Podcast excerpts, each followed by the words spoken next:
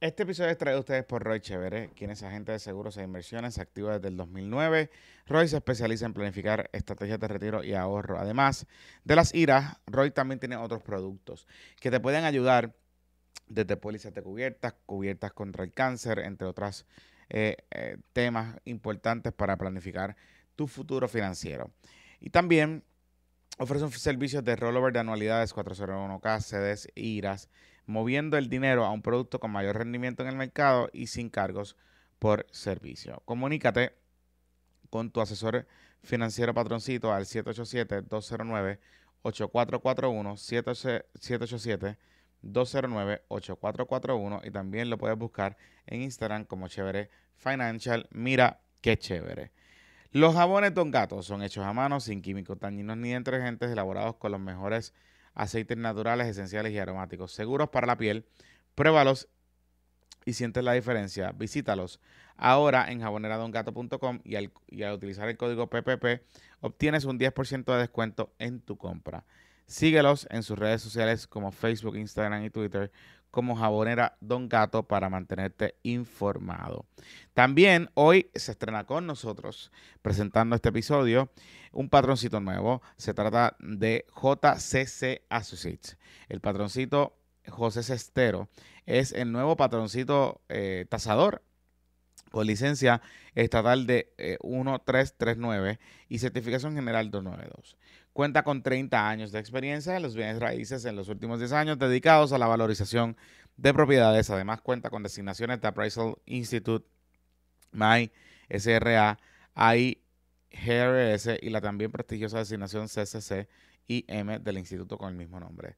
Si vas a vender o comprar una propiedad, estás dividiendo bienes o en una herencia o en un divorcio, simplemente necesitas asesoría en cuál para saber cuál es el valor en el mercado de tu propiedad, llama a nuestro patroncito PYME JCC Associates al 787 647 9643. 787 647 9643.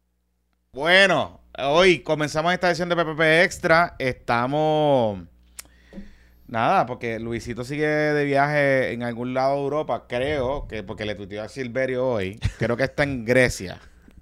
Creo que está en Grecia. Este, así que qué bueno. Pero mientras está en Grecia, pues nosotros hemos hecho varias cositas. El domingo, el, en el eh, programa del domingo, pues estuvimos con el panel de Guayavera, eh, José Javier Lama, Cristian Sobrino, que estuvimos dándole duro a Pablito José. En verdad nos servimos con la cuchara grande porque es así la vida. Así que hoy dije, pues déjame complacer a los al popular. y decidí hacer otra cosa. Y aprovechando la coyuntura de que comenzaron los lanzamientos y los anuncios de la alianza por fin, eh, uno de ellos, pues, es que yo presumo que es también uno de los favoritos de mucha gente, que eh, ha anunciado oficialmente. Todo el mundo sabía que iba a correr, pero pues lo anunció. Así que hoy están con nosotros en el estudio Manuel Calderón Cerame, que también va a aspirar, y Olvin Valentín, que va a aspirar ahora oficialmente. Así. Y yo, pues, gracias por la invitación, contento de, estar aquí por primera vez, así que... Tu miniatura ha estado largo. Sí, sí, bien explotado. Pero, pero, no me podía perder esta oportunidad de estar aquí hoy. Qué bueno, qué bueno, qué bueno. Y qué, qué bueno tenerlos a ambos. Este... Eh, pero déjame saludar a ah, perdóname, perdóname, saludar, al, público, a felicitar a Olvi, bienvenido al mundo de ser candidato. Eh, te van a estar llamando desde bien temprano. Ya hay que madrugar a las 5 y media de la mañana a leer todos los periódicos. este que está aquí. Este, sí, te van a llamarle WAC, uno de los productores o productoras. Exacto. Este, si puedes darle unos minutitos a, a Olvin, a, a Jonathan. Y, encantado de poder estar aquí poniendo un poquito de respeto, porque la otra vez esta gente se bocó un poco y había que venir aquí a poner un poquito de orden y sabiduría, así que felicidades. Que, que, Luis no está ahí sin reglas. Y... Sin reglas, sin ningún tipo de, de pero. Eh, Jonathan está suavecito hoy, así que vamos a ver, vamos a ver con lo que viene. No estoy suavecito, Estás en tu faceta de productor. En tu faceta de productor porque pues Pepito no está hoy. Está ansioso, está ansioso. Eh, no, no, después poco. no, ya, Asegúrate que se esté grabando. Esto. Ahora no, se está grabando. Lo que no se escuchaba, pero se está grabando. Ya se está grabando. Pero yo lo estaba grabando en otro lado. Mira, este. Qué bueno tenerlos ambos y qué bueno que vinieron. Seguro. Este, de verdad que. Creo que lo hemos dicho anteriormente, la contienda está empezando bien temprano. Creo que va a ser bien larga.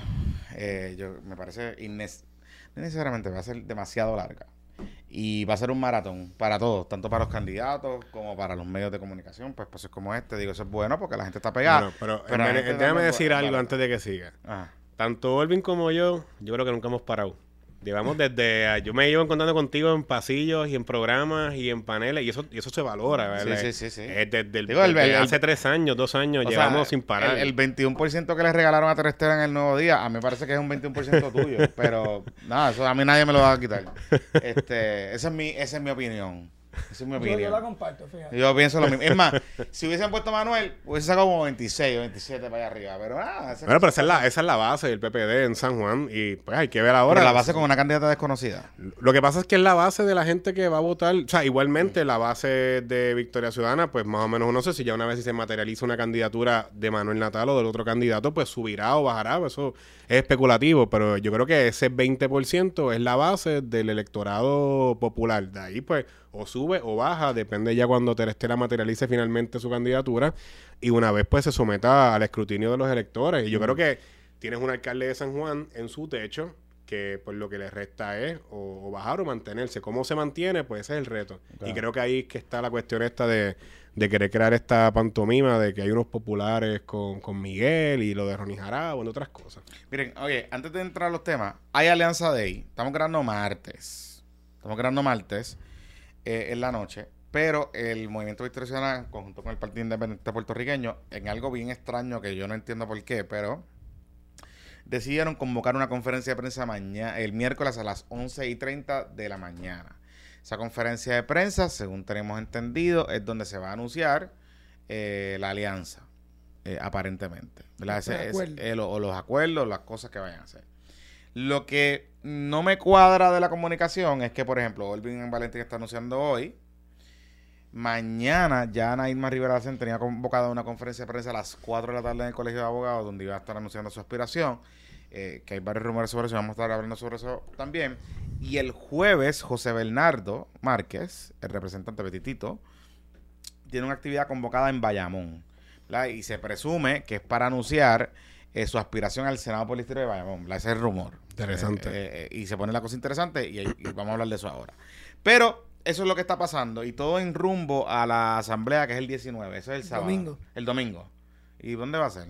En el Teatro Tapia, a las 9 de la mañana. Ah, no va a ser en el teatro ese chiquito ese de Vega. ¿Cómo se llama? el Teatro América. El Teatro América, no, que no, no, personas allí. Se busca que nos movamos en diferentes lugares y eso. Y además que el Tapia también tiene un mm. significado ah, yo simbólico. Vi, yo vi, yo vi. Porque ahí fue la primera, la primera Oye, pero qué bueno que el Caucu, el Caucu Romero Barceló entienda de que, ¿te acuerdas cuando decían que Yulín le regalaba el Tapia a Victoria Ciudadana? Pues la asamblea en el TAP pero la cobraron. de Miguel Romero, que se la cobraron. Se la cobraron. Yo asumo que, la yo asumo que sí, tiene que cobrarla, ¿no? Vamos a un donativo especie del Pero tenían, pero tenían chavito para pagarle el TAP, porque, eh, o sea, yo vi la, los números de, de Victoria, estaban pelados. Estaban pelados.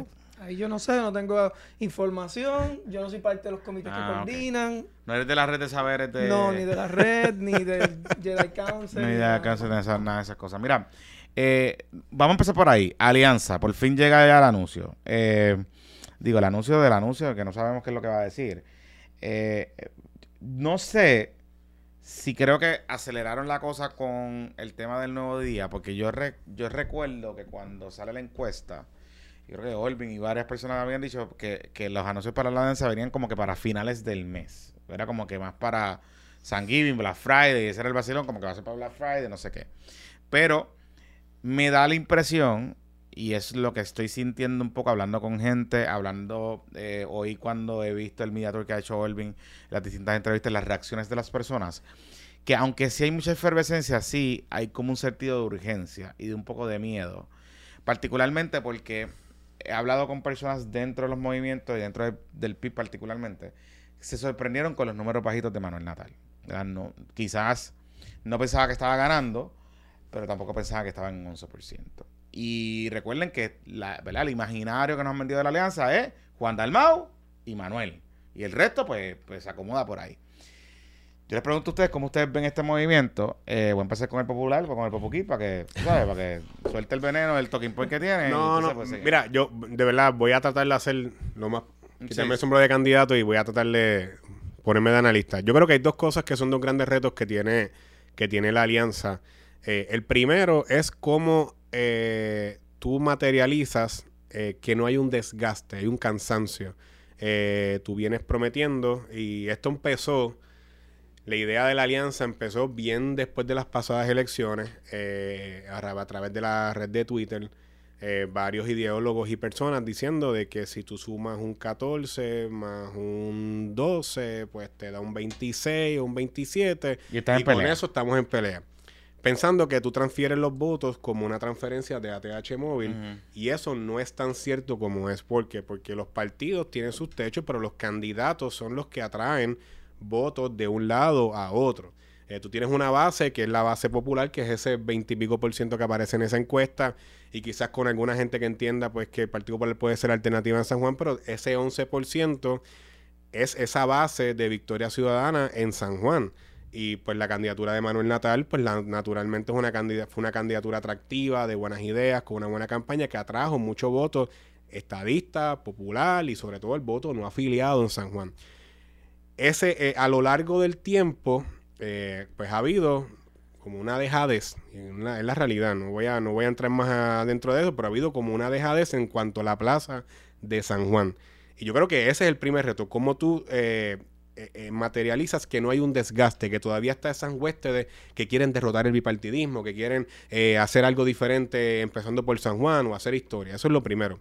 Lo segundo, ¿cómo tú llevas un mensaje donde tú le puedas decir a ese electorado que una vez votó por ti, que está, que puede sentir algún tipo de apatía por los partidos tradicionales, que es natural, que la que hay una razón para votar por mí, por Juan Dalmau, o por Juan Dalmau y Manuel Natal. Hay una razón para votar por la alianza, que no sea más de lo mismo. Porque en 2016, Alexandra Lúgaro hizo historia. O sea, yo creo que Alexandra Lúgaro es uno de los fenómenos políticos en la, en la historia política reciente que merece analizarse y discutirse en Puerto Rico. Alexandra, ella sola, y todo el crédito a ella, desarrolló una base política y el mensaje era que era la vieja política y la nueva política. Y eso fue el, mensaje del 16.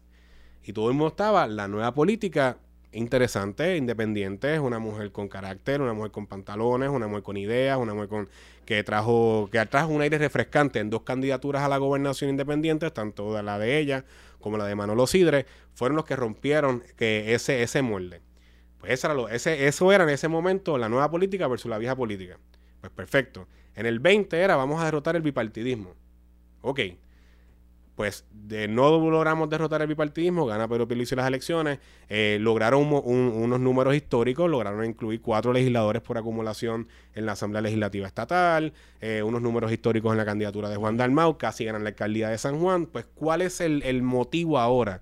No me puedes decir que hay que derrotar el bipartidismo porque simplemente es mejor votar por uno negro, por uno verde, que por uno rojo, que por uno azul, porque ya hay negros y verdes en la legislatura y pues hacen sus cosas, meten la pata como las metemos todos, porque los políticos somos humanos, todos cometemos errores, tenemos días buenos, días malos, tenemos entrevistas buenas, entrevistas malas, presentamos propuestas buenas, propuestas malas, como todos los humanos. O sea, eso es natural. Ese, el, el talking point de la supremacía, porque no somos rojos y azules, pues ya no, ya no es tan distinto porque ya están todos los colores y todos los saberes. Tú escuchas la radio, depende de lo que tú quieras escuchar o el podcast que tú quieras escuchar. Tú consumes eh, una información eh, de un lado o del otro en la balanza política. ¿Cuál es lo nuevo ahora? Yo creo que ese es el gran reto que tienen mañana mm. eh, o hoy cuando usted escuche este podcast. ¿Qué es lo nuevo que me puede traer la alianza que yo diga, es verdad, yo quiero, me voy a montar con ustedes?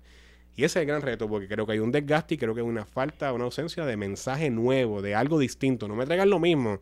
No me vengas con el bipartidismo corrupto, o el bipartidismo malo, o vamos a derrotar el poder, o vamos a pelear con, con los opinion makers del popular o del PNP, o vamos simplemente a hacer la nueva política versus la vía política, porque ya todo el mundo se ha adaptado a la nueva política. O sea, esto que estamos haciendo aquí es nueva política. Hablar en podcast, hablar diferente, hablar a la cámara, los videos en TikTok, o sea, todos de una manera u otra nos estamos adaptando a las nuevas tendencias, o ya más o menos todos podemos decir que somos un poco de la nueva política. Pero aún así, yo, o sea, yo, yo veo yo veo un camino y yo, y yo creo que todavía hay gente que está apática a los partidos tradicionales. O sea, cuando hay partidos tradicionales, pues ya Victoria Ciudadana va para su segunda elección. Ya, ya, dejen de decir eso. Son un partido tradicional. Ya. Este, cool.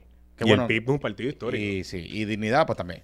Pero creo que, o sea, sí, los números de, si usted toma los números de la encuesta noticial, los números de la encuesta de Nuevo Día, sugieren que hay un desgaste en las figuras de los partidos, ¿verdad? De los partidos mainstream. Aún Jennifer González, teniendo los números positivos que tiene, tiene un desgaste. La gente está cansada, está explotada. Eh, lo que yo no estoy totalmente seguro es si ese desgaste es para todos los políticos de la vieja política, como bien estaba explicando Manuel, o es para todos los políticos. Entonces la gente está diciendo, no importa que sea popular, no importa que sea PNP, no importa que sea dignidoso, no importa que sea victorioso, es como que estoy más dispuesto a escuchar y si hay algo que me gusta, voy a votar. Y voy a votar mixto. Voy a votar, pues, le voy a dar el voto a, a, a Olvin, le voy a dar el voto a, a Manuel, este, si vivo en el precinto 4. Este, Muy bien, como tiene que ser. Y dignidad, bueno, si ustedes viste pared, pues está bien, pues nada, pero es eso. y no sé, me das, creo que mi teoría más va con que no es la vieja política versus la nueva política, es una cuestión de quiénes son los políticos nuevos y quiénes son los políticos viejos. O sea, en ese sentido, digamos, un Georgie Navarro se mantiene vigente, ¿por qué? O sea, ¿por qué? ¿Me entiendes? No, no, no, no tiene que ver porque si Georgie tú lo sacas de ahí y lo pones en otro partido, muy probablemente Georgie va a salir. Porque Georgie es un tipo que conecta, que tiene otras cosas que no necesariamente dependen de su partido como tal. Yo creo que eh, eh, puedo entender lo que dices del desgaste eh, y, que la gente está empezando a votar o se está buscando más a las personas y por lo que propone y por candidatura. Yo, yo, creo, yo creo que, particularmente con lo que es Victoria Ciudadana, el no saber en este momento quiénes son los candidatos, porque la gente puede pensar que es Manuel, pero a la que, mientras él no lo diga, o la persona que sea, el candidato o la candidata que sea, la gente no, todo esto es especulación. Entonces, yo creo que el reto ahora mismo con todo esto de las encuestas es el que se le muestre a la gente realmente quiénes van a ser los candidatos, para que entonces puedan eh, votar y participar en las encuestas para esa persona. Yo creo que el reto mayor, una vez se supere eso, que eso debe estar pasando ya pronto, el reto mayor realmente va a ser la parte de la educación. El, el cómo, va a ser esa, esa alianza. Y cómo tú le vas a decir a la gente cómo vas a votar. Eh, bueno, y antes que eso, yo creo que hay que superar las, las asambleas, porque eh, hay que asegurarse de que eso lo aprueben. No sabemos cómo en mm. Victoria Ciudadana la mayoría finalmente vaya a apoyarlo o cómo vayan a decidir. Así que eso yo creo que es el reto principal que hay que superar inmediatamente, darle forma ya a esta, a esta alianza y presentarla para que la gente ya pueda internalizar eso como una opción. Mm. Y yo creo que ahí cuando eso pase, porque por ejemplo el caso de Trestela, a quien, a quien conozco, respeto mucho profesionalmente, eh, pero los números que sacó eh, el PPD en, San Juan, con estando Terestel ahí, es como dice Manuel, eh, son los populares que no importa quién tú le vas a poner ahí, van a votar. Tú un perro sato y van a votar popular. Pero muchos de esos populares en el 2020 le, dieron su voto a Manuel. Correcto. Pues hay que ver. ¿Harían lo mismo en el 2024 si es Manuel? ¿Harían lo mismo si es otra persona? Yo pensaría que no. Yo pensaría que no. O sea, no es que yo pensaría que no. Monolíticamente hablando, la figura de Carmen Yulín tuvo mucho que ver con que esos populares de esa base popular, digamos, los más progres, los más liberales, le dieran el voto a Manuel Natal en, esa elección. Carmen ya no está hace tiempo. Y terminó, pues, su, políticamente, No, eh, no ella, sino políticamente su imagen terminó bien lacerada. Pero aún así, está curioso decir, bueno, pero es que el Partido Popular Democrático solamente lo que tiene es a, Manuel Calderón, ¿verdad? Pero no hay más nada. En, eh, o sea, estructuralmente hablando, hay cosas pasando, pero que no hay un presidente o una presidenta municipal, no hay eh, un partido vibrante que la gente diga, voy para una actividad del partido, voy para esto, lo otro. O sea, no, no, no existe eso. O sea, que el nuevo día me diga que hoy sin el PPD sin mover un solo dedo institucionalmente, no Manuel, no ciertos líderes, sin mover un solo dedo, está en 22%, que fue exactamente lo que sacó Rosana López en, en la elección del 2020. Está, está un poquito... Me, me cuesta... Me cuesta, me cuesta comprender que ese número esté ahí ahora. Yo te digo, yo, yo, yo creo que eh, entiendo tu punto. eh, ¿verdad? Y volvemos, estoy tratando de ser lo más analista y objetivo posible. Pero el problema es el siguiente. Eh, tú tienes, lo que dice Golvin tiene mucha razón. Mucho popular, eh, te lo digo porque yo soy popular y conozco muchos populares que pues votaron por Charlie, pero votaron por Manuel, o votaron por mí en el precinto 4 y votaron por Manuel, o por Dalmau, etcétera. Pero en el caso de Manuel Natal y Juan Dalmau, eh, yo creo que en, en los pasados dos años y medio no ha habido ni tan siquiera un video o un gesto de agradecer a esa cantidad de populares, esa cantidad de estadistas, esa cantidad de no afiliados, esa cantidad de estadolibristas, que le pueden decir colonialistas, lo que sean, pero fueron creyendo en su estado libre asociado y votaron por Natal o votaron hasta por Juan Dalmau incluso. Conozco al amigo Armando Valdés, que lo ha dicho públicamente, y el estado librista. Eh, que votó por Manuel Natal. No, que creo que votó por, por Dalmau, dijo que ah, por, por Charlie. No, ¿verdad? Recuerdo ver un tuit algo así. Sí, le hizo la campaña. Y, yo, y, yo, creo, y yo creo, pues, no, ha habido un gesto de, mira, agradecer eh, una actividad, un video, algo particular, que tú digas, mira, quiero retenerte en mi base, quiero retenerte en mi, en mi inner circle político, quiero que conozca lo que voy a estar haciendo, quiero que conozca lo que estoy haciendo por todo Puerto Rico como coordinador general del partido, quiero que te insertes en estas estructuras dentro del partido que yo estoy eh, montando, creando, o desarrollando.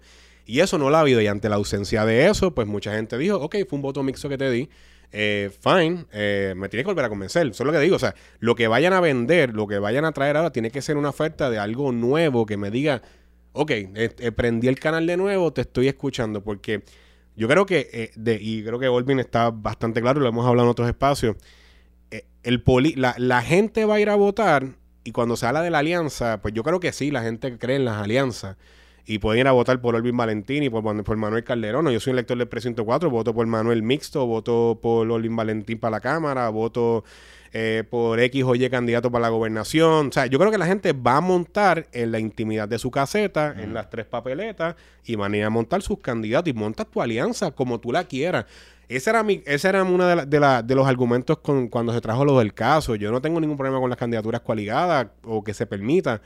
Pero desde el punto de vista de, dos líderes que se quieren unir, pero desde el punto de vista del derecho del elector, el elector conforma la alianza como mejor la quiera hacer.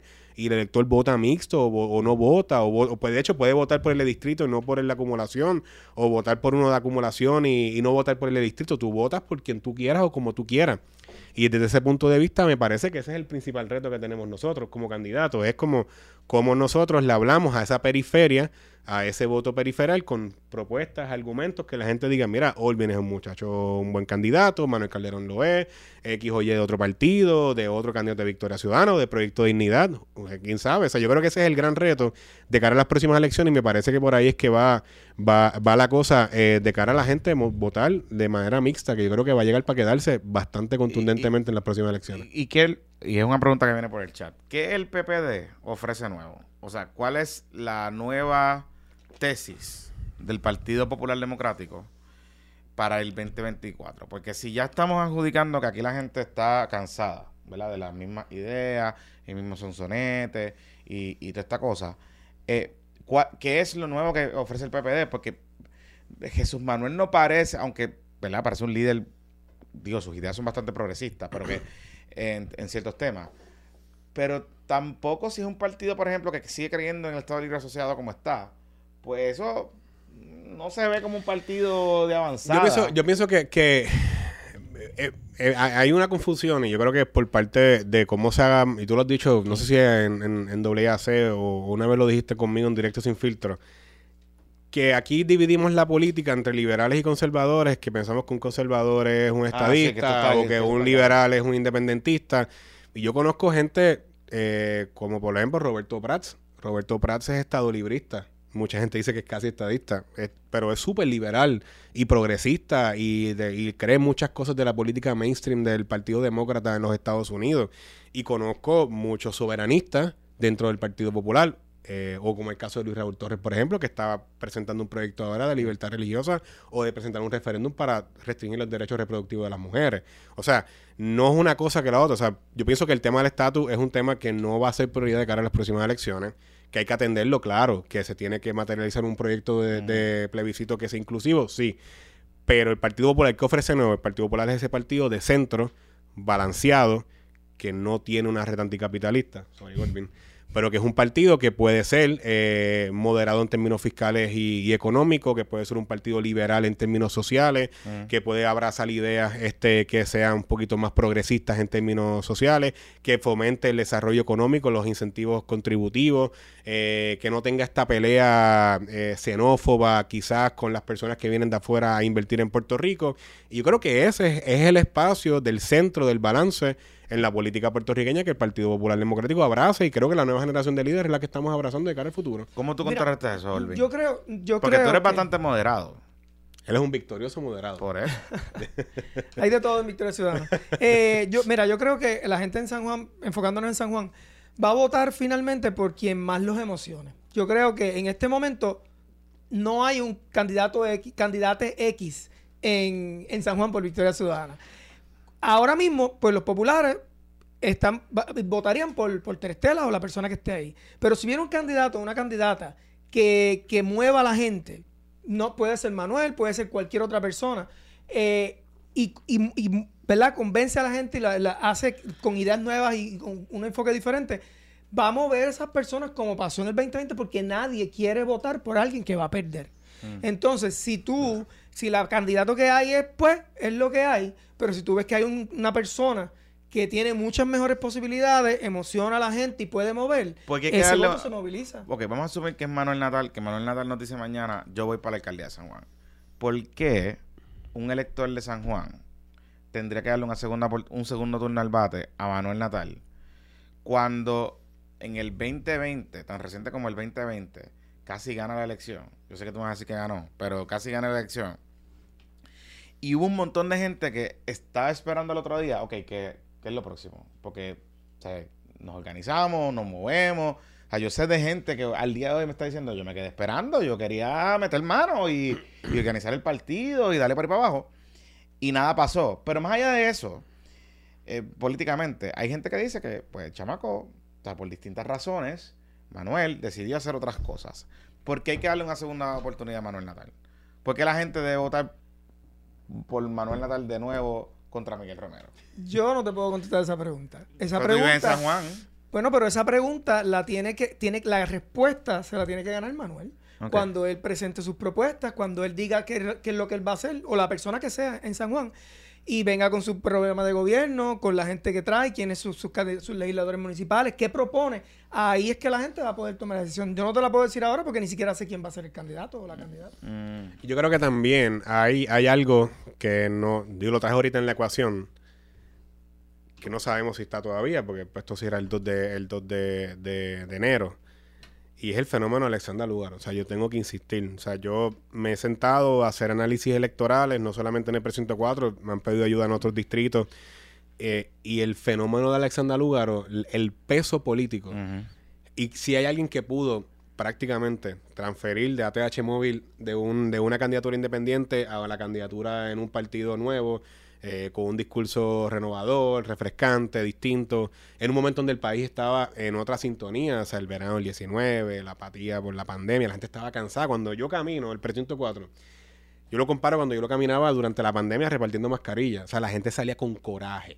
La gente salía molesta. Bueno, me imagino, llevas todo el día trancado en tu casa, lo que te está es un bombardeo mediático de gente muriéndose, eh, montañas de personas muertas en hospitales en Nueva York, en Madrid, ¿sabes? Todo este miedo de que no me quiero morir, todo, o sea, que quiero vivir eh, trancado en, tu casa y de momento viene este muchacho que quiere ser político, arreglar una mascarilla, tú sabes, pues eh, fue bien distinto. Y ese coraje quizás se pudo traducir un poco en la manera como la gente fue a votar. Eh, súmale el verano 19, súmale el disgusto con la manera como se manejó el paso del huracán María, los terremotos. Eran distintas cosas que ese 2020 fue como que un, una bomba, o sea, una olla, un caldero que se fue cocinando todo y pues hubo un desenlace. Sumando a Alexander Lúgaro y yo creo que ahí es un fenómeno bien, bien, bien eh, interesante. Y creo que la encuesta de lo que nos dijo cuando el perfil del elector de Lugaro, eso fue lo que cuando yo vi eso, de que la gran mayoría era un perfil de un elector de centro, eh, centro, centro moderado, centro, centro derecha, yo dije, wow. O sea, quizás ese elector no le encanta la idea de que tú te vayas a abrazar eh, con, eh, con Marilu de Santiago, o con eh, eh, Juan Dalmau, o con Rubén Berrío. A lo mejor ese lector está como que, wow, espérate, yo no soy independentista. O a mí me gustaba lo que tú me estabas trayendo, me gustaban las ideas de Alexandra Lúgaro, me gustaba. Yo soy súper liberal en términos, yo creo en el matrimonio igualitario, yo creo en los derechos reproductivos de la mujer. Yo, pero yo, pero yo a, mí, como Olvin, o sea, yo, yo creo en el desarrollo económico, me no venga a las anticapitalistas. Eh, el tema Palestina-Israel me interesa, es un tema que me preocupa, pero no debe ser el tema de hablar. Yo, es un tema que se tiene que hablar, vamos, que se tiene que ocupar el espacio. Pero, o sea, hay otras cosas en la política en Puerto Rico que no se están hablando y creo que me parece que es un tema que, que es, es un what if bien grande. ¿Cómo ese elector de Lúgaro o pasa a votar por el Partido Popular algunos candidatos, o va y vota mixto por candidatos en Victoria Ciudadana, o va y vota por el PNP, o va y vota, o va y no vota. Va y decir, ¿sabes qué? Ante la ausencia de Lúgaro, yo me quedo en mi casa, no voy a votar. Ese what if y ese porcentaje de votos y lo digo aquí, ese es el elector que creo que va a poder decidir la elección del 2024. Cómo ese elector mueve de un lado al otro es bien interesante.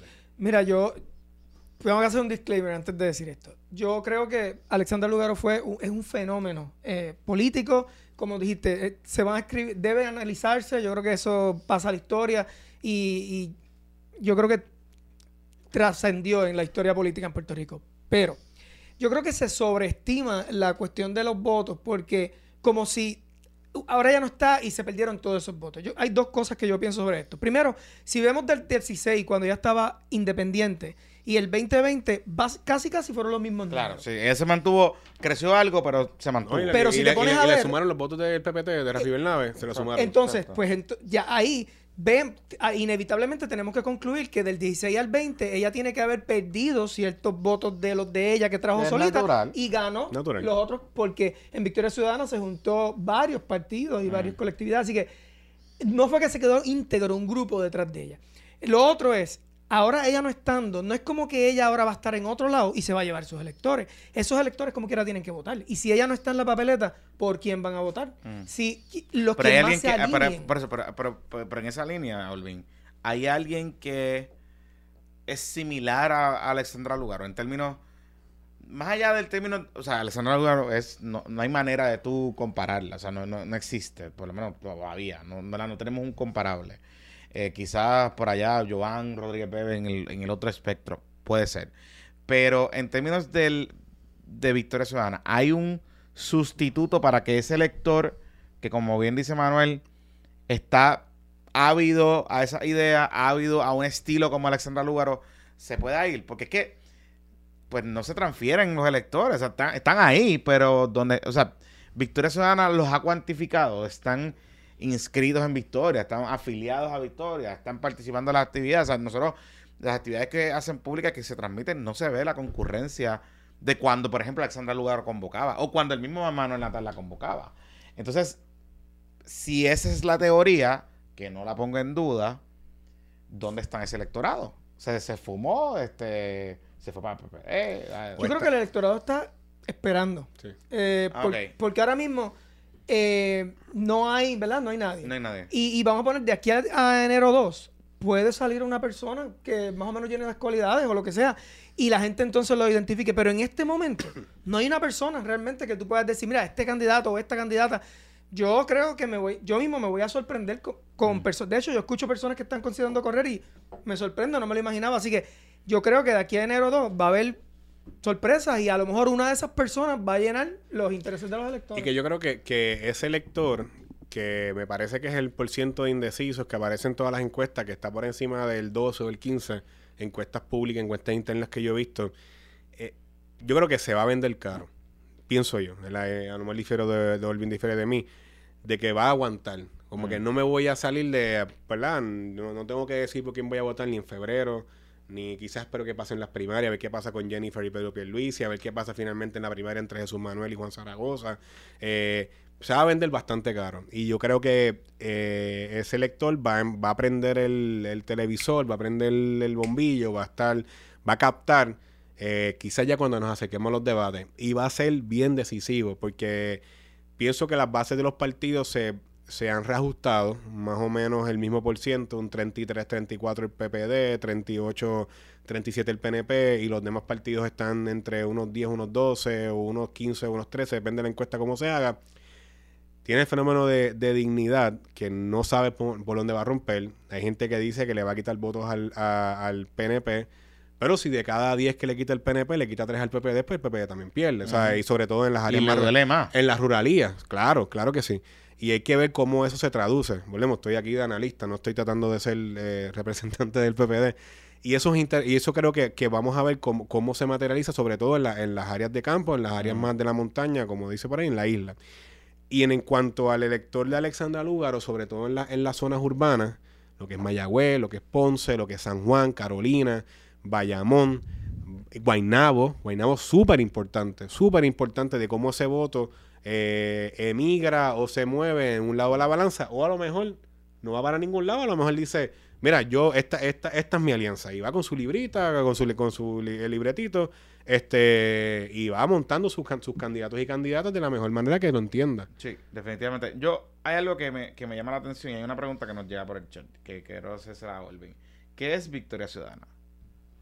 ¿Qué es Victoria Ciudadana? O sea, más allá de un que sea un partido, ¿qué es Victoria Ciudadana? Que, la gente, cuando la gente piense en qué, Victoria, ¿qué debe pensar que es Victoria Ciudadana? Yo creo que Victoria Ciudadana es una, alianza. Y así fue como nació. Mm. Yo creo que es una alianza de personas que querían hacer algo o que quieren hacer algo diferente en el país en cuestión de la política. Se juntaron grupos sociales. Antes de yo entrar a Victoria Ciudadana, yo sé que habían eh, grupos sociales, ni siquiera eran partidos políticos. De hecho, en la realidad, los líderes políticos como Alexandra, como Manuel, no fueron los primeros en entrar en la ecuación. Los primeros fueron asociaciones, grupos, eh, eh, partidos anteriores, y luego se les invitó y ellos fueron parte obviamente importantísima. Pero es una alianza de personas que querían presentar unas alternativas y un cambio para el país. Y esa alianza ha estado en constante evolución y crecimiento. Por eso es que para nosotros no es extraño hablar de alianzas ahora, porque desde el principio siempre ha sido una alianza. No sé si esa definición... Yo, de hecho, no, me convence tanto, no me convence tanto. los partidos políticos eh, se nutren de, de gente de, de distintas tendencias, pero que eh, creen en un fin eh, común eh, que es el mismo. Y pues yo creo que en el caso del Partido Popular está viendo, se está abriendo un fenómeno bien interesante donde yo estoy viendo mucho, mucho lector estadista mm. entrando al Partido Popular. quizás eso contrasta un poco con lo que pasó con Ronnie Jarabo en estos días, pero, pero he visto electores estadistas viendo el Partido Popular como ese posible Partido Demócrata en Puerto Rico en un eventual estado 51, 52 que llegue. Si eventualmente Puerto Rico materializa o, se incorpora como estado, ¿verdad? Eso pues, sería un what bien grande. Pero sí he visto muchos electores estadistas viendo candidatos en el Partido Popular que me está bien interesante. Mm. Y, lo, y, lo, y lo he visto no solamente en San Juan, lo he visto en otras, otros candidatos que antes militaban en el Partido No Progresista que ahora están radicando por el Partido Popular, no solamente Carlos Díaz, candidatos de otras legisladores municipales. un candidato derrotado. Sí, pero, pero por eso, pero no, que no quiero que pienses eso, que otros candidatos en, en otras partes en Puerto Rico. Así que eh, habrá que ver, habrá que ver cómo, cómo la balanza ideológica también eh, reajusta. Claro, pero, pero aún así, o sea, los partidos se ganan con gente, se necesitan chavos y se necesita gente. Yo no veo, o sea, honestamente, en este estado de donde estamos ahora mismo, yo creo que el PP tiene una suerte del carajo.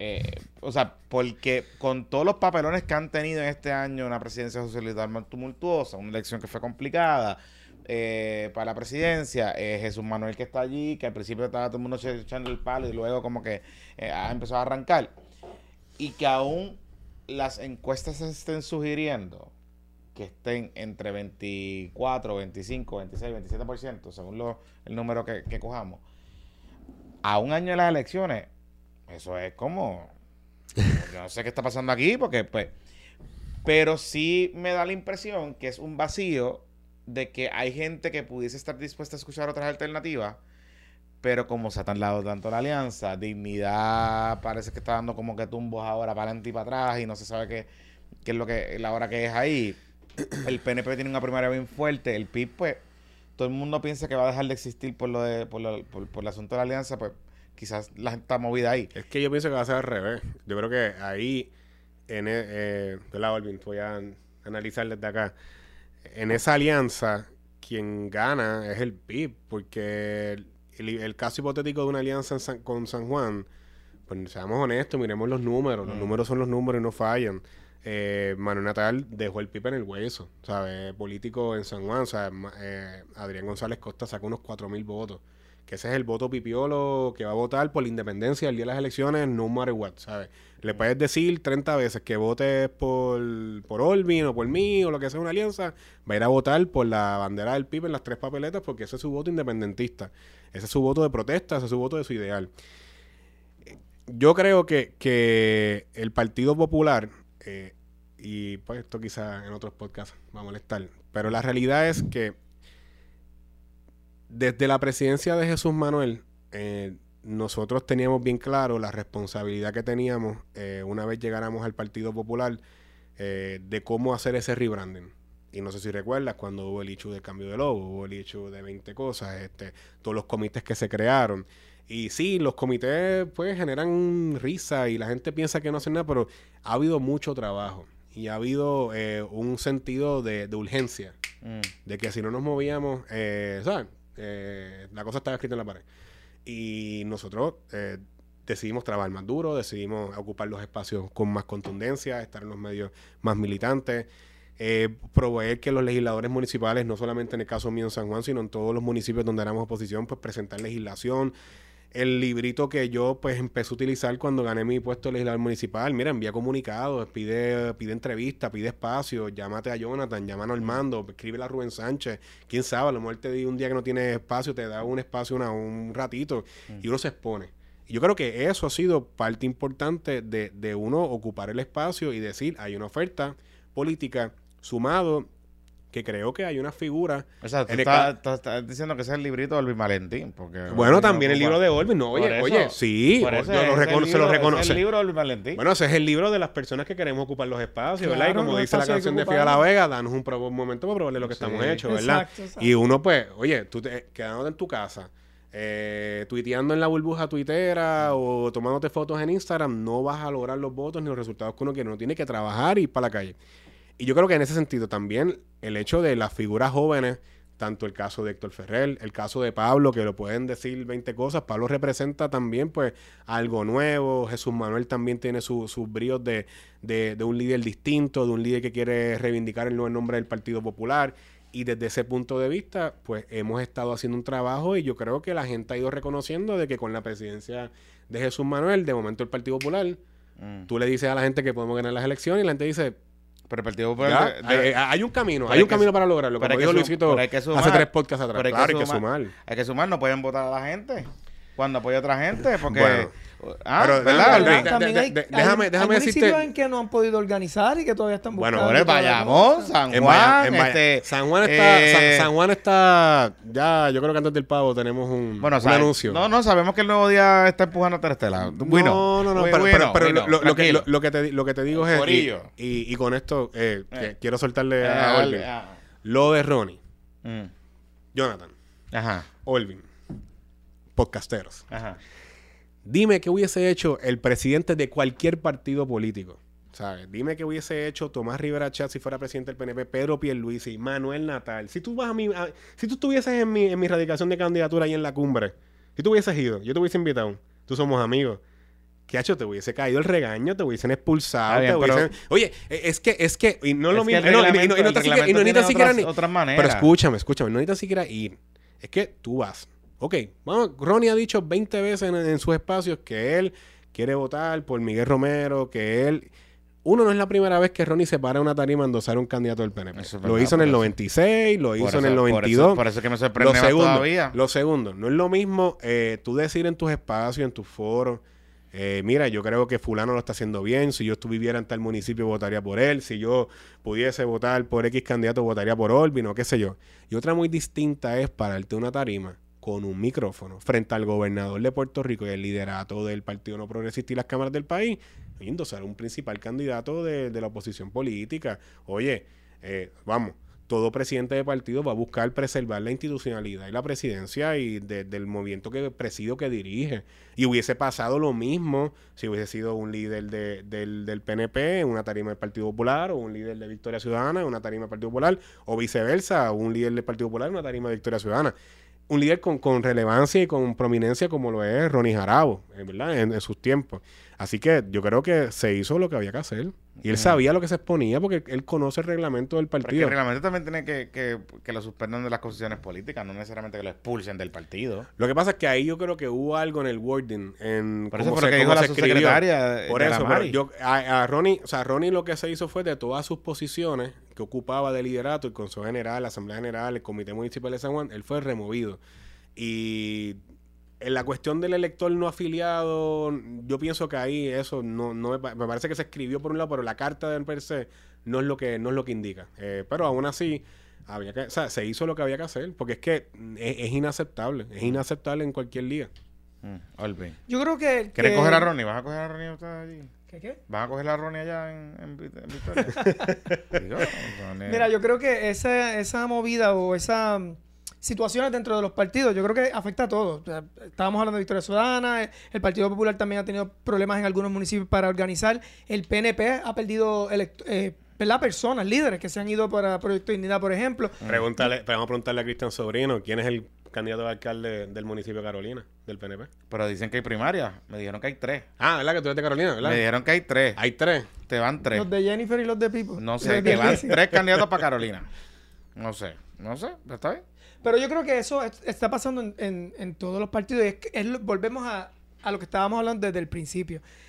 Es como un shuffling de las cartas, pero hasta que no caiga todo como, como tiene que ir, ahí es que la gente va a finalmente decidir. Y concuerdo contigo en que a lo mejor va a haber gente que le va a pichar a las primarias, va a estar observando, y el día de la elección, es más, hay personas que probablemente hasta consideran si van a ir a votar. Y, y le toca a los candidatos eh, movilizar, emocionar a las personas para que ilusionar, ilusionarlos y darle esperanza para que entonces decidan ir a votar.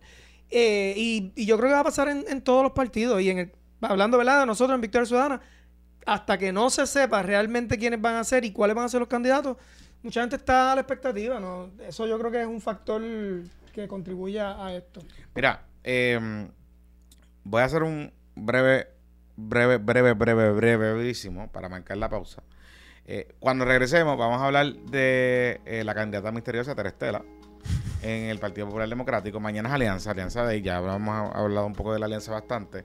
Eh, tengo varias preguntas de los amigos co que están en el chat, algunos indignados con Manuel, otros pidiéndole a Olvin unas cosas. Así que voy a hacer una pausa brevemente y regresamos aquí, continuamos aquí en PPP. Este segmento es traído a ustedes por Capela.love, la tienda que te va a ayudar a mejorar tu vida sexual.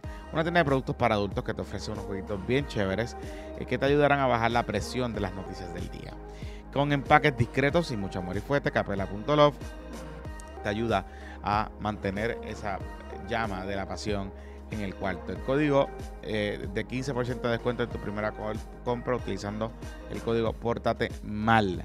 Pórtate Mal. También este segmento es traído a ustedes por Matrix Painting Agency, quien se dedica a preparar, radicar y aplicaciones de patentes. El documento protege inventos en los Estados Unidos con Luis Figarela, quien los ayuda a través de eh, eh, su servicio de MX Agency.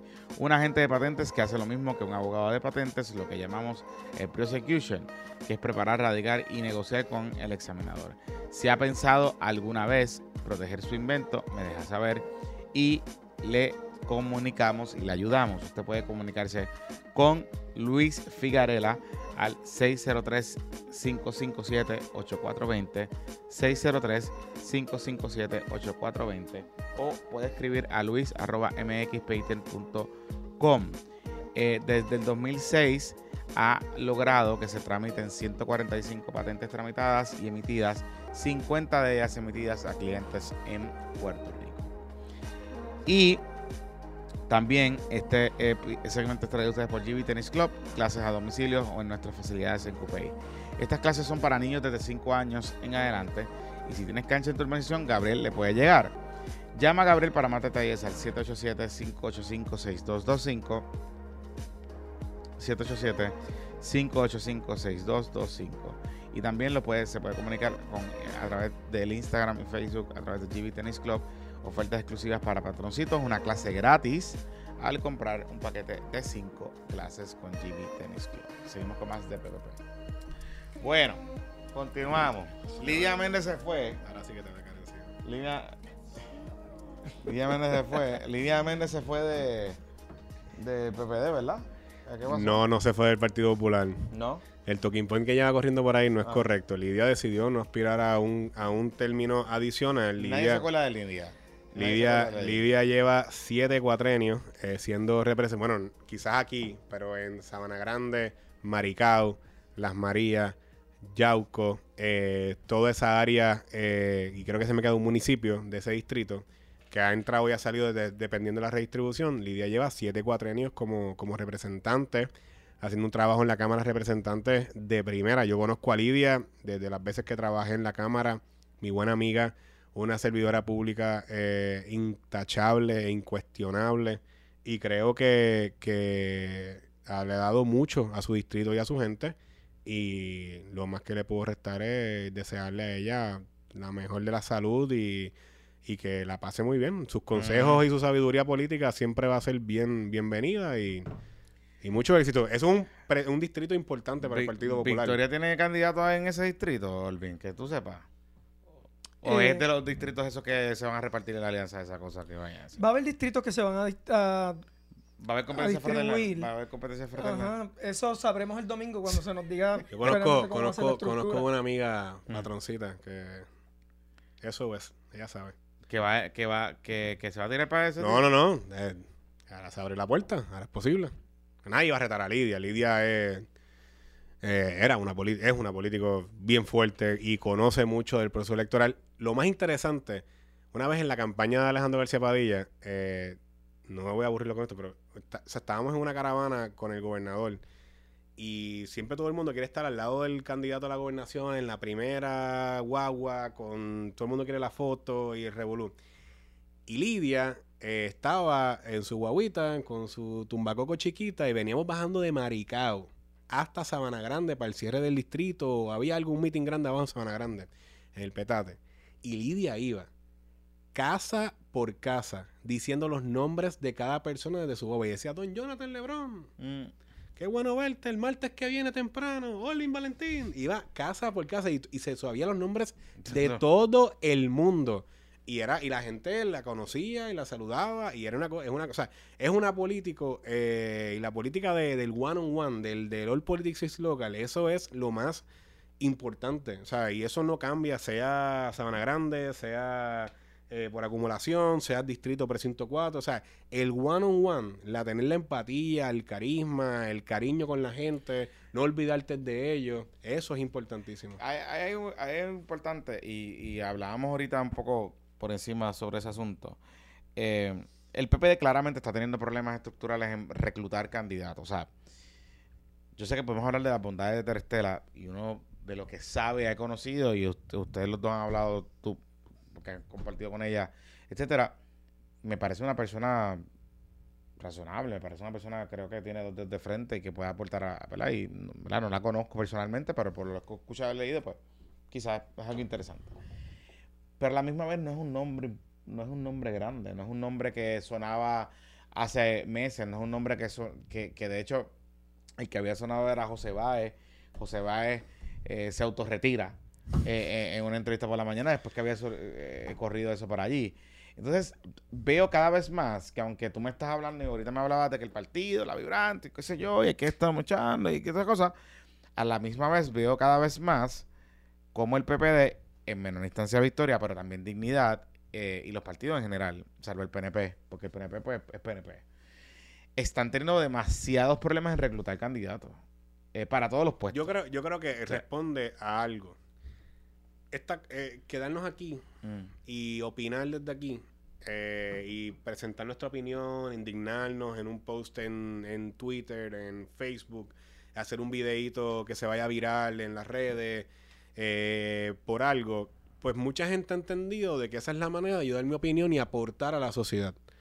Y yo creo que hay un, hay una, y por muchas veces aquí se ha demonizado a los políticos de todos los partidos, eh, gente ha hecho su agosto criticando todo lo que hacen todos los políticos y muchas veces terminan siendo políticos después.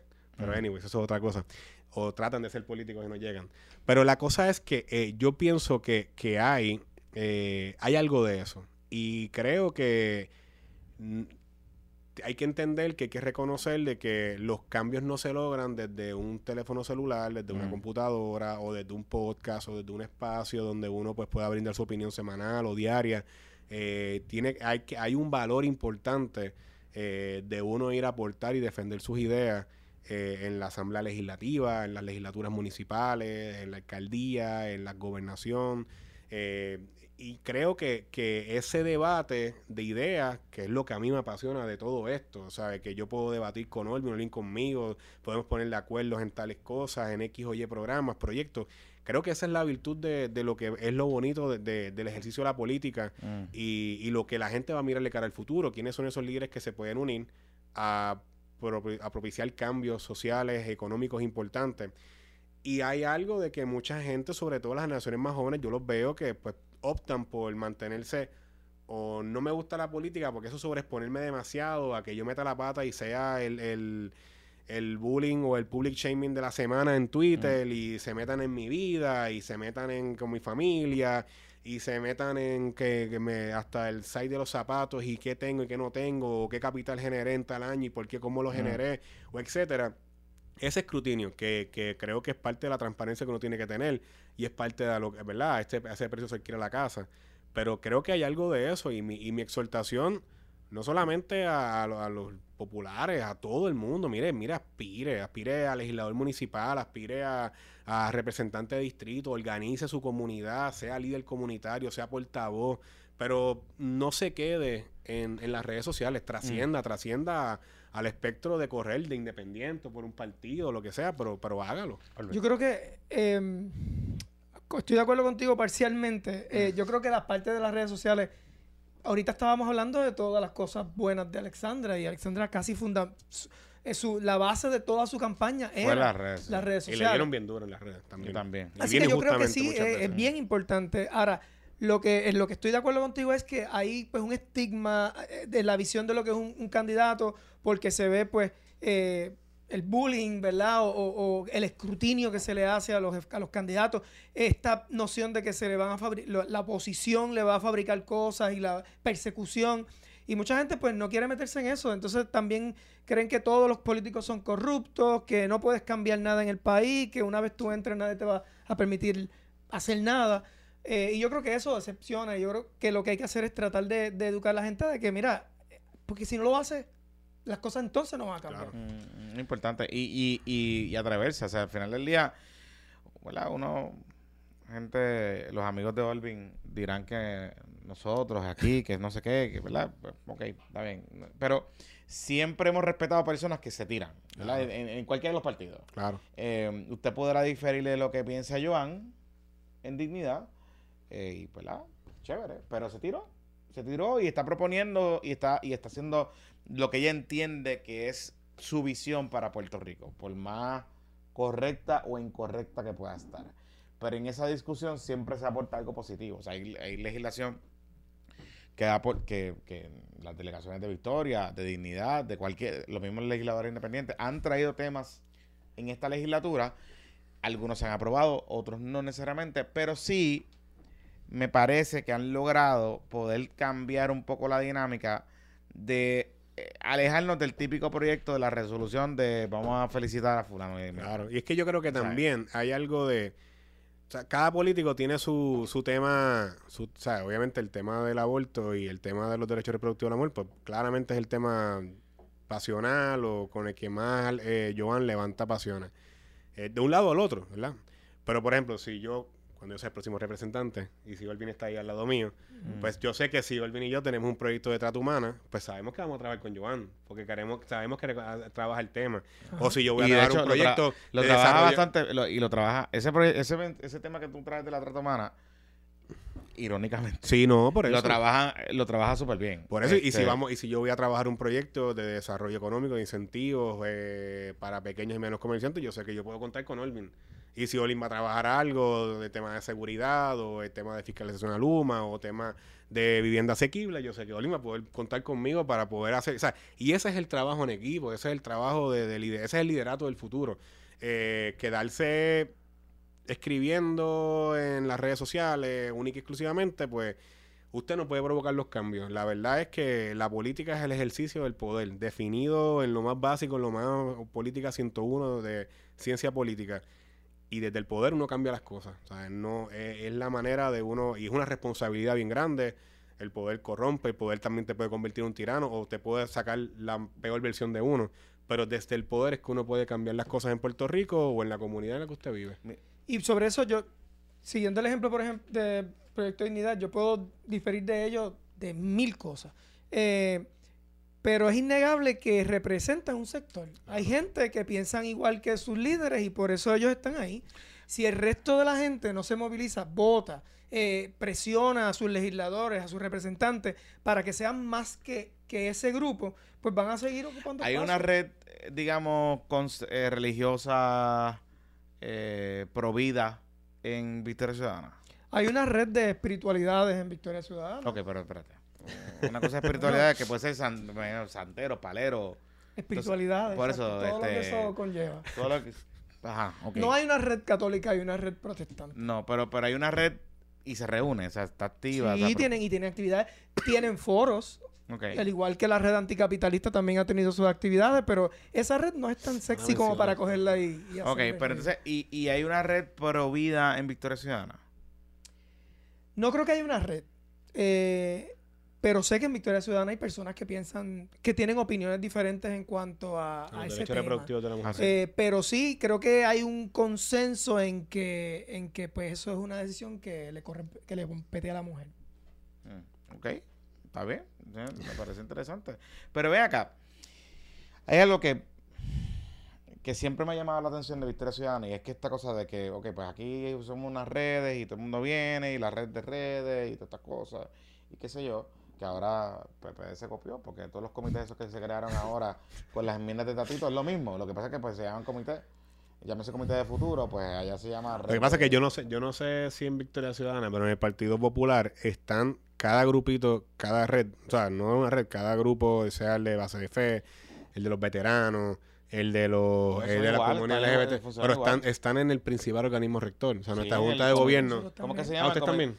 El Comité Ciudadano Nacional. En el Consejo Ciudadano Nacional. somos 55 allá arriba. Sí, por eso, porque está el JDI Council. Y no, no, en otro es el principal, que es la Junta de Gobierno del Partido Popular. Allá arriba está todo el mundo. Pero ¿cómo es, cómo es lo ustedes? ¿Cómo es? Ok, eh? en, el, en, en, el caso de Victoria Ciudadana. Explícame la estructura porque yo nunca he entendido. Está la red de redes. Y hay un montón de redes. Eh, entonces, redes oficiales, digamos. Ah. Hay unas redes que son autónomas, que se crean porque tú y yo tenemos unos intereses y vamos a juntarnos y hacemos un chat, un chat de WhatsApp. un chat de WhatsApp. Ah, Pero no tienen, esas no tienen representación.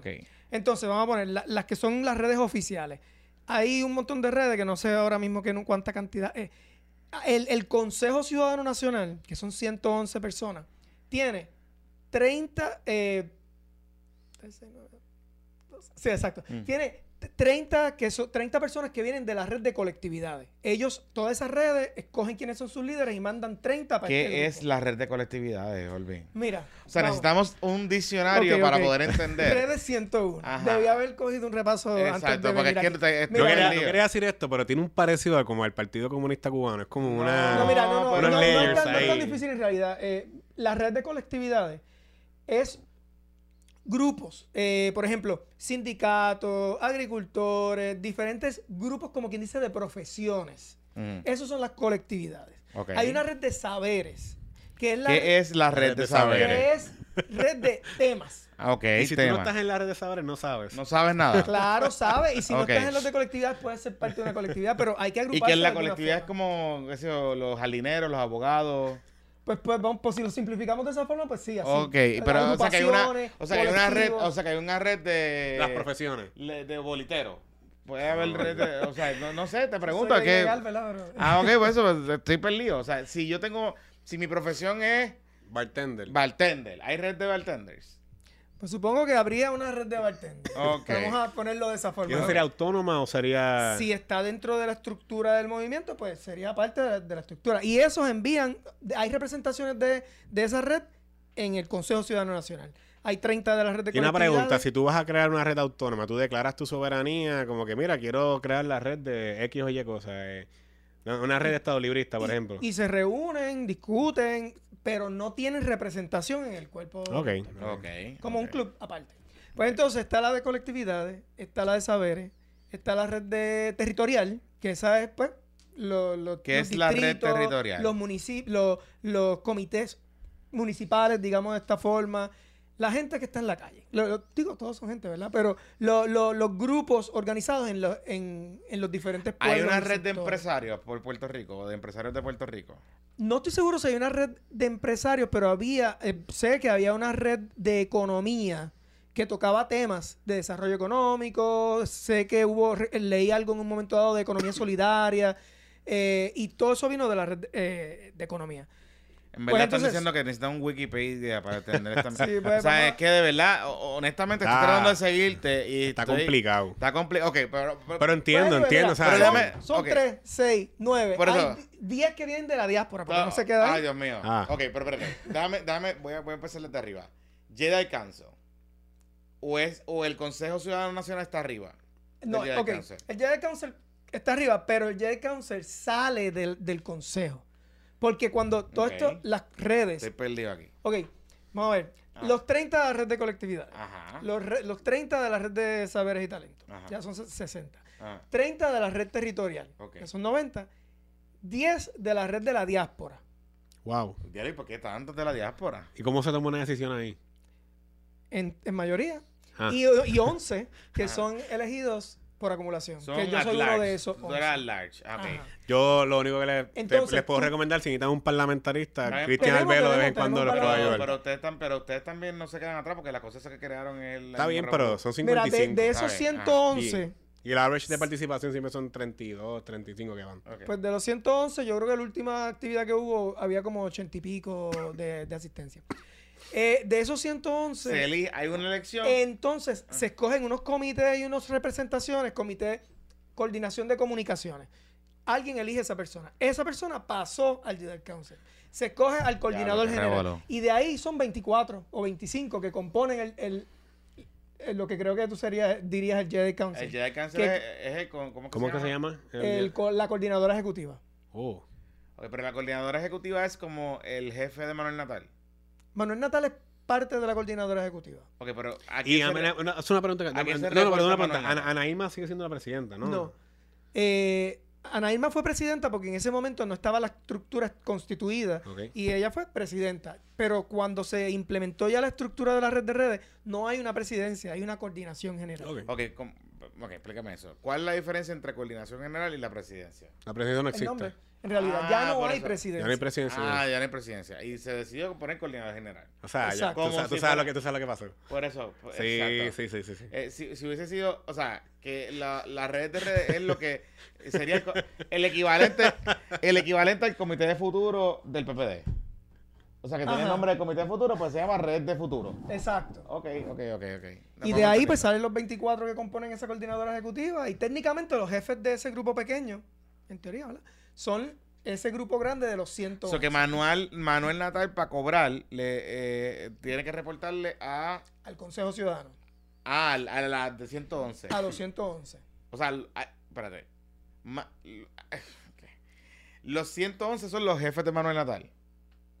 Imagínate como si el Jedi ah. Council, imagínate que es el, el la C-Suite, los ejecutivos de la compañía.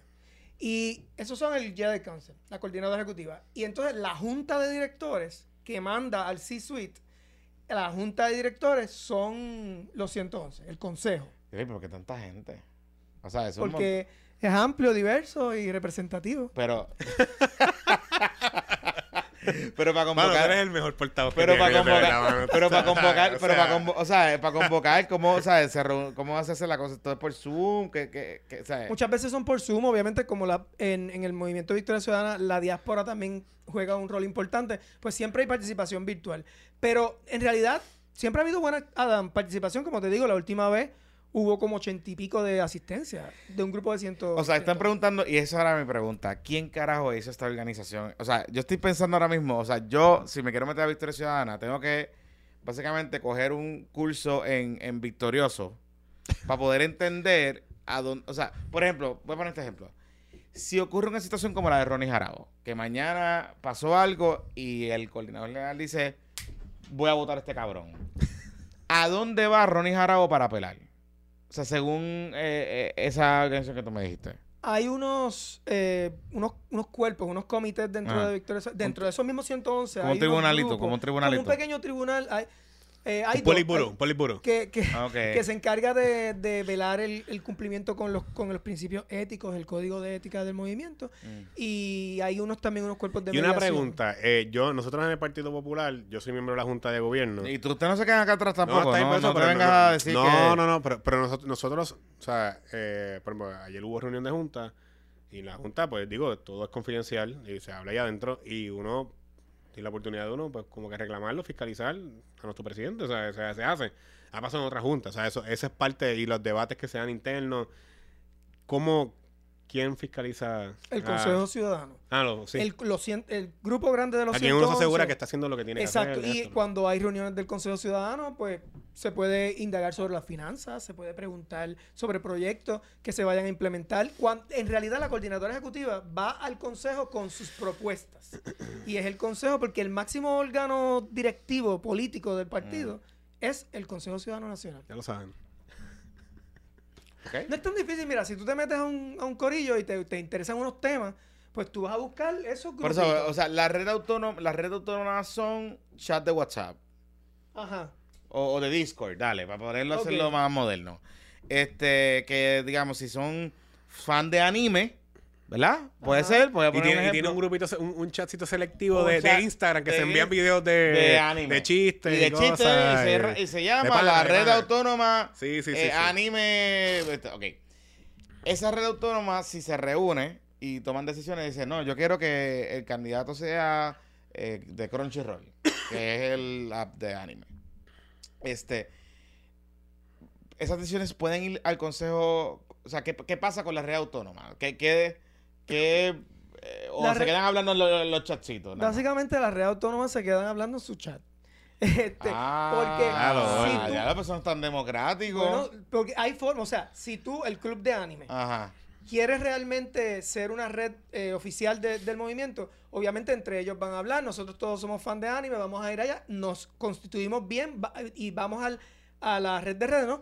Y, y, y, se formaliza como quien dice ser parte integral de las redes porque entonces tienes que cumplir tienes que hacer unos compromisos de que vas a cumplir con la agenda urgente de unas afiliaciones. Hay unas cosas no porque una red autónoma la puede componer tú puedes ser parte de una red autónoma sin, sin afiliarte pero para qué si Manuel Nadal no me va a dejar. Pero lo que pasa es que bueno en, en el distinto ahí a lo que dice lo que hizo el bien de Victoria en el Partido Popular toda todo grupo ya sea los veteranos, sean las pymes, sean los, eh, los eh, populares LGBT, los populares del sector de base de fe, que está representado por el amigo Frankie Guerra. Eh, todos estos grupos están en la Junta de Gobierno y votan por todas las decisiones que toma el partido. Es decir, si el partido va a aprobar una resolución sobre X o Y tema, hace un tiempo aprobamos una en contra del proyecto que ponía 99 años a, la, al, ¿verdad? como delito y como pena a las mujeres que aborten. Eh, yo presento una resolución en contra de esa medida. Todo el mundo votó. Entiéndase, desde que representa a, a los pymes, de cual Luisito es miembro del precinto 4, es el representante de las pymes en el precinto 4, pero tiene su representante ante la Junta, que es Enid Monge. Mm. Pues esa gente vota por todas las decisiones que se toman en la Junta decisiones sobre asuntos programáticos, sobre quiénes van a componer la comisión calificadora de candidatos, eh, etcétera. Todo eso, pues cada persona. ¿A pues, se, se, copiaron por de Victoria? No, no, yo, yo creo que eh, hay que atemperar los partidos a, los tiempos y la Junta de Gobierno del Partido Popular estaba bien reducida y había que ampliarla para que fuera más representativa de la base de, de, de lo que representa todo el pueblo popular. Así que desde ese punto de vista. Yo sé que. puede ser que, puede ser que no hayamos cambiado, pero creo que es lo más obvio. el PNP lo hizo igual. Yo creo que el PIB no lo ha hecho. Eh, yo creo que puede ser complejo entenderlo así, pero la realidad tiene, tiene mucho sentido. Porque, por ejemplo, eh, esos sectores o esos grupos van a velar por esos intereses, que es lo que le llama la atención para que se agrupen, ¿no? Y, y, algo que yo creo que tiene que llegar aquí, yo no sé si ustedes lo hacen, pero es algo que yo estoy buscando que en el Partido Popular lo podamos hacer y creo que Luisito está, me puede ayudar con eso. Es que tú puedas consultar a la base a través de una app. O sea, que tú puedas, mira, eh, a lo mejor los temas tan neurálgicos que se deben discutir más en el interior de la Junta de Gobierno pero temas este sobre el código orden público, sobre temas de, de, algún proyecto que esté en discusión en la Asamblea Legislativa, sobre alguna decisión que haya que tomar de cara al futuro, eh, etcétera. Yo creo que ahí sería bueno que la que fueran más consultivos, digo, porque antes se hacían las asambleas mucho más periódicas, se hacían tres y cuatro asambleas al año. Ahora se hace una o dos eh, en todo el cuatrenio, tres en todo el cuatrenio, una anual, y la de reglamento, la de programa de gobierno, la de reglamento dos años de las elecciones. Y antes se reunían los partidos mucho más a menudo. Ahora con las redes sociales hay que aprovecharla Mira, en Victoria, para consultarla a la base. Ahora mismo se está trabajando en el programa de gobierno. Y vamos a poner la parte que tiene que ver con, la economía. Eso es lo que se, llama agenda urgente. No. ¿Cómo, Se, cómo se va a llamar ahora? No sé, programa de gobierno, yo no sé cómo se llamó, programa de gobierno 2020 fue el anterior. La agenda urgente es como si fuera la constitución. Y mm. realmente es bien básico, son tres puntos. Ahí es donde todas las personas que son de Victoria Ciudadana están alineados en cuanto a esos puntos. O sea, pueden eh, diferir en es el business plan, como la visión y la visión. Ajá. Y, tú, y tú te adhieres a eso, que en el caso de Victoria Ciudadana son tres puntos. Mm. El rescate de las instituciones, mm. que tiene que ver con erradicar la corrupción, rescatar las instituciones de Puerto Rico y todo en la descolonización. ¿Y el desarrollo económico? Y el desarrollo económico, social, fiscal. Eh, y entonces, porque tienen, si, eso está en la agenda urgente, porque ahí es que me confundo. Si está en la agenda urgente, porque hay una red anticapitalista representada en los organismos de vista No está representada en los organismos. Es ah, una red autónoma no tiene representación en el ah, Eso es un chat de WhatsApp. Eso es un chat de WhatsApp. lo que ah, pasa, lo que pasa es, que estaba Bernabe y Mariano. Claro. tiene dos oficiales electos en el chat de WhatsApp. porque ellos tienen derecho a... Tienen dos, dos oficiales electos en el chat de WhatsApp. Entonces, lo que te iba a decir, por ejemplo, ahora mismo, si estamos trabajando en el programa de gobierno, en la parte de los temas que tienen que ver con la economía, pues obviamente se consulta la red de economía porque hay economistas, hay personas que les le interesa ese tema. Cuando los legisladores están trabajando un tema que tiene con género, hay una red de género, pues ¿a quién vas a consultar? A estas personas que, que están enfocadas en ese tema. Y todas estas redes aportan a un programa de gobierno que debe ser coherente y que toca todos los temas porque tienes un montón de grupos con conocimientos y, y ¿verdad? skills diferentes que lo van a aportar a ese Vean que por eso es que eh, Victoria le cuesta tanto recaudar chavo. Porque hay un comité como de fundraising, presumo. Sí, hay un comité de fundraising. Ese comité es parte del, grupo ejecutivo. ¿Eso es una red de redes también? No, eso no es una red. Ahí eso es un comité que se crea para fundraising, al igual que un comité de comunicaciones, un comité... Varios comités que van para el ejecutivo, mm. para, el C-suite. Ok, no, está bien. Este, acá, ¿el PP tiene chavos para pagar la luz y el agua? Claro, el Partido Popular está. Eso es otra de las cosas que se hicieron en la presidencia de Jesús Manuel, que creo que a, los populares le ha levantado un poco la moral. Es, ha sido eh, el, poder tener la capacidad de recaudar. Eh, y el Partido Popular tiene sus buenos recaudadores y tiene su gente que está dispuesta a aportar al Partido Popular. Y no solamente al Partido Popular. Yo en mi campaña, mm. pues nos hemos puesto bastante agresivo en esa área porque sabemos lo importante. Sí, me, me escrito gente que los estás llamando chavito. que, eh, que tienen eh, los números que las la llaman como cuatro este, veces. Y que, bueno, pues ese es el trabajo principal de todo candidato porque el mensaje... Pero ese, eres, pero ese eres tú. Bueno, yo llamo, oh. sí, uno, uno, hace las llamadas, uno... Ah, por eso, pero sí. tú llamas, hola. Eh. Bueno, es que ese es el trabajo que hay que hacer, es parte de los deberes como... No es como un robocall lo que Ah, no, no, no, no, no, ah, no, no, no, no, yo llamo, uno llama a uno mismo, uno, este, ¿verdad? Hace el proceso de fundraising y de recaudación como uno establece la estrategia, depende de X o Y proyecto. Pero eso ha sido un proyecto eh, importante y nosotros ahora mismo, yo te puedo decir, le hemos recaudado sobre 30 mil dólares desde que iniciamos la recaudación. Para ahora, el de Víctor Pared. Bueno, para hacer el trabajo hay que hacer y llevar el mensaje. Y hasta ahora, pues nos ha ido, en esa área nos ha ido muy bien, gracias a Dios, y hemos podido eh, liderar, yo creo, las recaudaciones en el Distrito 4 de San Juan. Pero eso es un proceso que yo siento que eh, había por los primeros dos años del cuatrenio como que eso como que se, se echó un lado, no era importante. Y sí, es bien cierto que, que la gente pues eh, eh, estaba, había mil razones para uno poder justificar no hacerlo. Pero el Partido Popular históricamente siempre ha tenido su, su, red grande de personas, de donantes, no de mucho dinero, de poquito en poquito. O sea, las aportaciones a una campaña, a veces más efectivo, mucha gente donando 20 o 30 dólares que poquitos donando 3.100 o 2.500 dólares en, una cena o en un fundraiser exclusivo. Esos son importantes también, pero el, más efectivo es el de peso a peso y el de poco a poco. Y desde ese lado, pues tengo que decirte que, que lo que hemos hecho en el Partido Popular y en distintas candidaturas como la mía en el precinto 4, pues nos ha dado resultados positivos. Ok, está bien. Okay. vamos a ver, vamos a ver qué pasa. Oye, ya para finalizar, eh, ¿Qué es lo que va a pasar en el calendario esta semana, Olvin? O sea, porque no entiendo. Después de todo este revuelo de las redes, redes, el chat de WhatsApp y toda esta cosa, estoy aquí como. Te dando a entender lo que él dice. Mind blowing. Eh, sí, sí, sí. estoy aquí, tranquilo, pues sí, no entiendo, pero nada. ¿Qué es lo que pasa esta semana? ¿Qué es lo que está convocado? Eh, ¿Qué, qué red está convocada? No, o digo porque.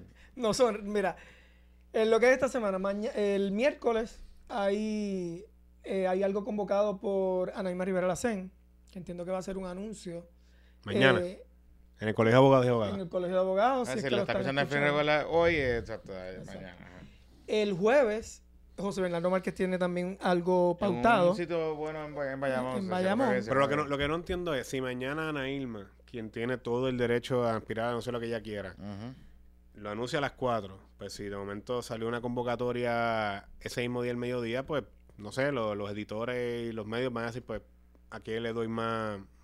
no, no, no, veo dónde está la coordinación. Y más si Ana Irma aspira a lo que se rumora, que puede que sea la comisaría residente. Yo, yo no sé qué es lo que ella vaya a anunciar, yo, pero creo que una cosa, ¿verdad? No necesariamente va a afectar. Ana Irma va a mover a la gente que como quiera va, a ir a, a, lo que ella vaya a anunciar. La conferencia de prensa que hay para mañana, eso fue anunciado recientemente. Eh, y básicamente, según yo tengo entendido, ¿verdad? Es que va a ser un anuncio de lo que son los preacuerdos de la alianza. Eh, eso es lo que yo sé. y el domingo es la asamblea en el Tapia a las 9 de la mañana. Esas son las actividades que hay para, para esta semana. Ya lo saben. Este, sí, sí, sí, es la coordinación. Y yo pues que anuncié mi aspiración. Eh, y ya está. Y vas a recoger chavito, vas a recoger chavito. Sí, claro, ya, ya tenemos comité y Pero tienes un comité de red de redes, ¿cómo es la cosa? ¿Cómo es que tú lo vas a Yo tengo un comité sencillo. Ah, ok. Sí, un comité inscrito en el Contralor. En el Contralor. Y ahí, pues van Él tiene su troika. En su chavito. y este, entonces, ¿y el PP tiene algo esta semana? ¿Van a anunciar finalmente que esté Restela o qué? Yo creo que antes del pago ya lo tenemos. ¿Ah, sí? ¿Y qué es lo que están negociando? Eh, bueno, no es que se está negociando, es que ella anuncia cuando ella entiende que lo va a anunciar y yo creo que el mensaje que viene por ahí es un mensaje bien contundente, sobre todo de, una mujer sanjuanera de corazón, empresaria, talentosa, eh, reconocida en el sector eh, empresarial, en, la academia, dirigiendo la Escuela de Hotelería de la Universidad Ana Geméndez, eh, cuando estuvo en la compañía de turismo. es una mujer que ha desarrollado y le ha dado muchas oportunidades a jóvenes para desarrollar sus pymes y sus negocios y muy pronto. Yo creo que antes del pago. Ya tenemos un anuncio. O sea, falta poco. Yo te diría que, que falta lo necesario. No más. Y es más cierto que probable de que ya pronto tengamos candidata. Bueno, gracias a ambos por haber venido un martes por la noche aquí a grabar Gracias, gracias por la invitación. Y, y a ustedes por haberse conectado. Eh, espero que la explicación de la red de redes de Para la próxima voy a traer mapitas, y gráficas. un diagrama. Porque Oye, este, este, este panel está mejor que el panel de Guayabera. Ay, qué llora. No, no, no, no. O sea, aquí, aquí reino respeto. Qué llora Aquí no hubo faltas de respeto a otros candidatos de otros partidos. Qué llora era, qué llora este es el candidato, eh, el, panel de los candidatos. Miren, recuerden que en la semana que, en par de semanas, yo sé que dije el Black Friday, pero no debe ser el Black Friday, debe ser el miércoles naranja, que es el de los empresarios puertorriqueños. Hoy el contralor de PPP, Elliot, estuvo, y la Organización de Empresarios por Puerto Rico, estuvieron anunciando eh, en conjunto con el municipio de Bayamón y varias entidades lo que va a ser la actividad de este año del miércoles naranja, que es lo equivalente a el Black Friday, pero de negocios locales en Puerto Rico. Eh, ofertas buenas, las cooperativas siempre tiran la casa por la ventana con préstamos, si usted tiene que poner la cosa al día, aproveche. Así que pendiente eh, que en las próximas semanas pues vamos a estar hablando sobre eso y, sobre esos asuntos. Así que que la la acompañen, se me cuidan. Bye.